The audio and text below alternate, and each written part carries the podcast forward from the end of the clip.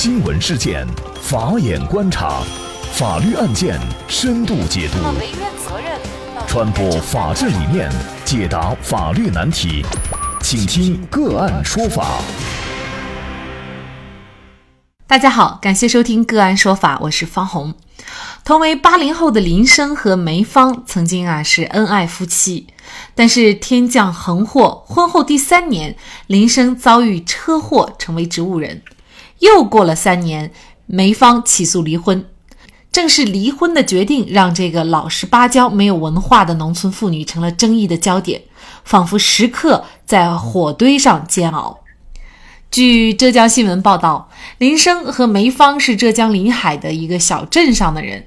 那么经过介绍以后认识、结婚，感情也一直不错。婚后呢，还生下了活泼可爱的女儿。梅芳呢是在家带孩子和照顾公婆，林生呢就是在外地做点小生意。婚后的第三年，一场车祸打破了这个普通家庭的平静。林生。被撞伤构成一级伤残，意识模糊，生活起居完全不能自理，也就是植物人的状态。可日子还要过呀，梅芳每天的日常呢，就从照顾女儿和老人变成了照顾女儿、老人和丈夫。这样的日子是持续了三年。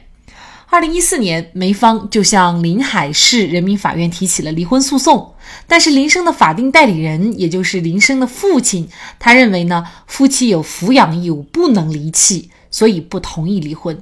那梅芳的第一次离婚诉讼以法院判决不予离婚终结。在第一次起诉离婚以后啊，梅芳才得知，原来林生发生交通事故以后呢，林生父亲获得了七十几万的赔偿款，并且其中还包括肇事方赔偿女儿抚养费八万多元。对此啊，梅芳觉得，既然双方离婚，女儿的抚养费就应该交给他来支配。至于其他的赔偿，他是分文都不会要的。那么，作为林生的父亲，在法庭上说呀，林生发生交通事故以后是获得了七十五万块钱的赔偿款。事故发生后的七年时间呢，医药费用了四十五万，给梅芳八万。另外呢，支付孙女儿的这个幼儿园的费用，钱已经基本上是用完了。另外呢，男方认为啊，只要梅芳愿意拿出一笔钱，他们也是同意离婚的。如果梅芳不出钱，他们就坚决不同意离婚。不管怎么样，梅芳还是坚持再次起诉离婚。那么，在丈夫已经成植物人的情况下，作为妻子一方，是否应该尽到夫妻之间的抚养义务，不离不弃？这婚没方能离得了吗？法院会做出怎样的判决？夫妻间的相互抚养义务究竟该怎么来体现？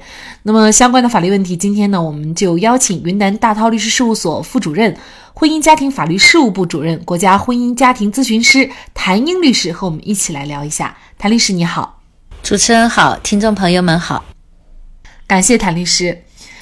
嗯，像这样的婚姻，梅芳呢是坚持离，但是作为男方的。父亲坚持认为夫妻之间应该是不离不弃，而且呢，法律也规定夫妻之间有相互抚养的义务。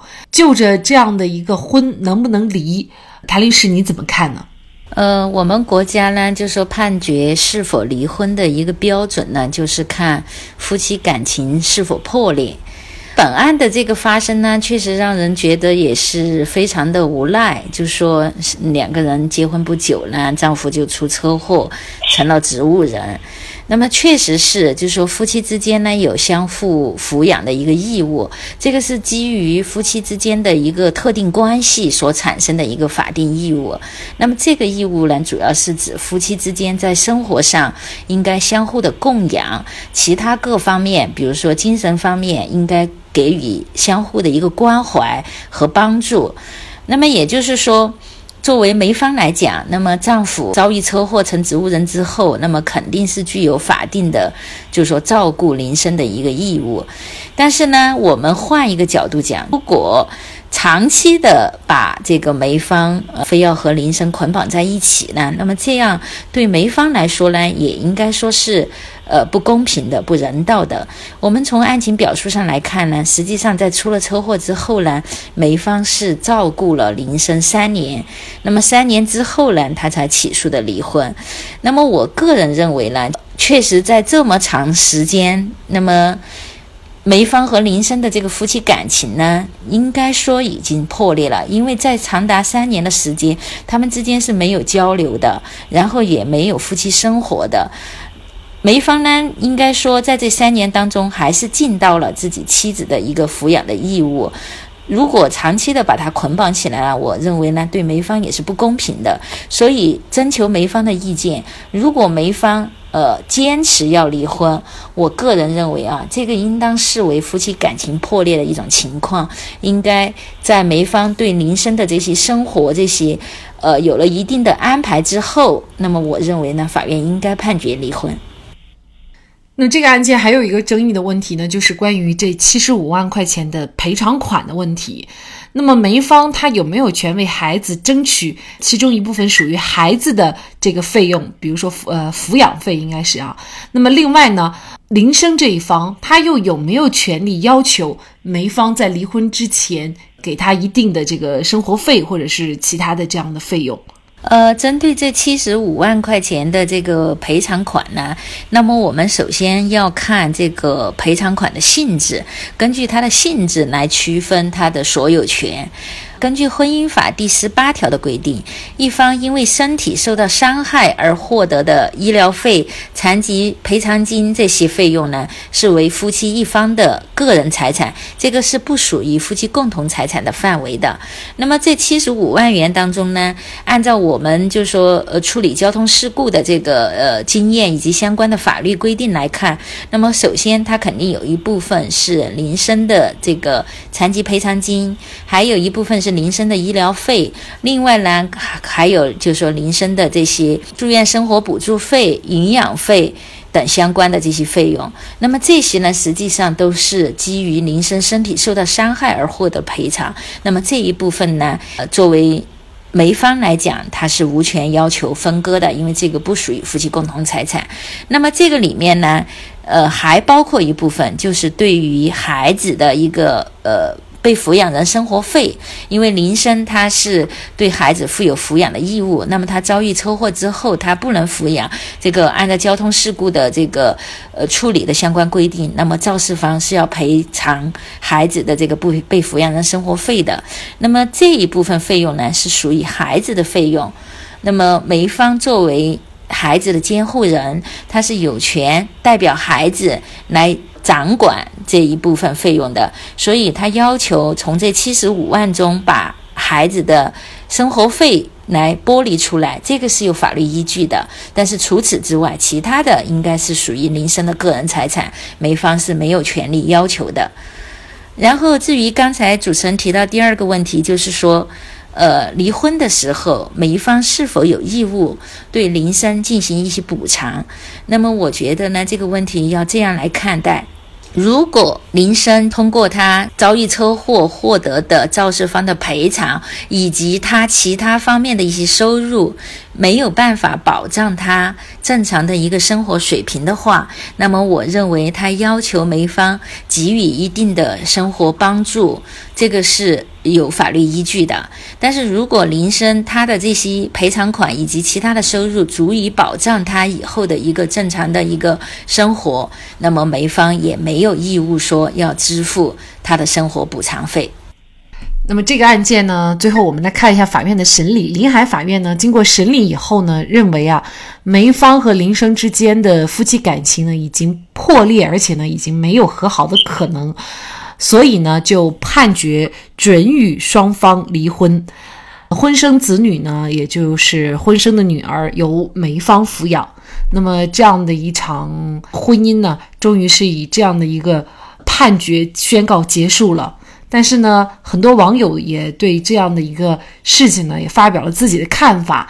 那么有些网友说呀，真的是夫妻本是同林鸟，大难来时各自飞。那也有网友说呀，也不能够。用道德来绑架梅芳，可能摊上谁呢都难以承受。谭律师，您怎么来看大家的这些评论呢？那针对这起案件呢，确实是我觉得站在不同的角度，确实各方都有各方的道理。就站在男方的角度，那么肯定是认为女方应该是不离不弃，呃，应该一直的照顾下去。但是站在女方的角度，如果说一直不离婚，让她就这一辈子就要捆在这个婚姻上面，那我我觉得呢，其实对于女方也是不公平的。那么我觉得呢，其实在处理这些问题的时候，可能还是要多方面的来权衡。呃，当然，法院的实际上，法院在处理这种离婚案子的时候，他实际上也不是轻易判离的。比如说刚出了车祸，那么女方就要求起诉离婚，那肯定法院一般是不会做出判决的，一般可能都会经过好几次的诉讼。那么确实是，呃，夫妻感情破裂了，法院才会判决离婚。而且法院可能更多会考虑的就是对于生活不能自理的这一方，那么另一方是否做出了。合适的、适当的一个安排，保障了他后期的一个基本的一些生活需求。在这种前提下呢，才会判决离婚。那么现实中以前也听说有报道，比如说一方这个离婚了，他又找了新的这个配偶了，但是他和新的配偶共同承担起来照顾原配的一个义务。那么这个呢，我觉得也不失为一种比较好的一种方式。另外呢，我觉得如果真的是出现这种，事情的时候，那么不管男方女方以及双方的一些家人，那么可能都要多一些理解和宽容，多站在对方的角度来考虑这个问题，可能呢这些事情才能得到一个相对比较圆满的一个解决。嗯，因为生活在村子里哈，所以梅芳的这一举动呢，也是遭来了村里人的很多很多的非议和不理解哈。嗯，其实呢，我们觉得也特别的敬佩、提倡那些不离不弃、白首不相离的夫妻。那么，尤其是自己看到有丈夫一方长期躺卧在床，妻子不离不弃、几年如一日的照顾，最终唤醒了床上的植物人。这种真情确实会打动我们每一个人。有的时候会觉得，还有什么比这点真情更值得去守护和珍惜的呢？但是同时呢，我觉得大家也应该能够多一些理解，就是咱们不能够道德去绑架一对没有感情了的夫妻哈。我们也希望作为没有发生事故的这一方呢，能够尽到一位妻子啊应该尽的义务。好，那么在这里呢，也再一次感谢谭英律师。那么大家如果想获得我们本期节目的全部图文推送，大家可以关注我们“个案说法”的微信公众号，公众号里面搜索“个案说法”就可以找到我们加以关注了。您输入“夫妻夫妻”，就可以获得今天节目的全部推送。另外呢，我们的公众号里面也有对过去一百九十多期节目进行了分类。我们把它们分为了民事、刑事、婚姻家庭、行政类案件，大家可以根据自己的需要啊进行查看。另外呢，里面也有我们嘉宾的详细介绍。如果您在生活、工作、生意当中遇到一些法律问题，寻求解决，也欢迎大家向我们进行咨询。您可以直接添加幺五九七四八二七四六七的微信号进行咨询，也可以直接电话咨询。为大家提供法律服务的都是我们个案说法邀请的节目嘉宾，他们都非常的专业、资深和负责任。感谢您的收听，我们下期节目再见。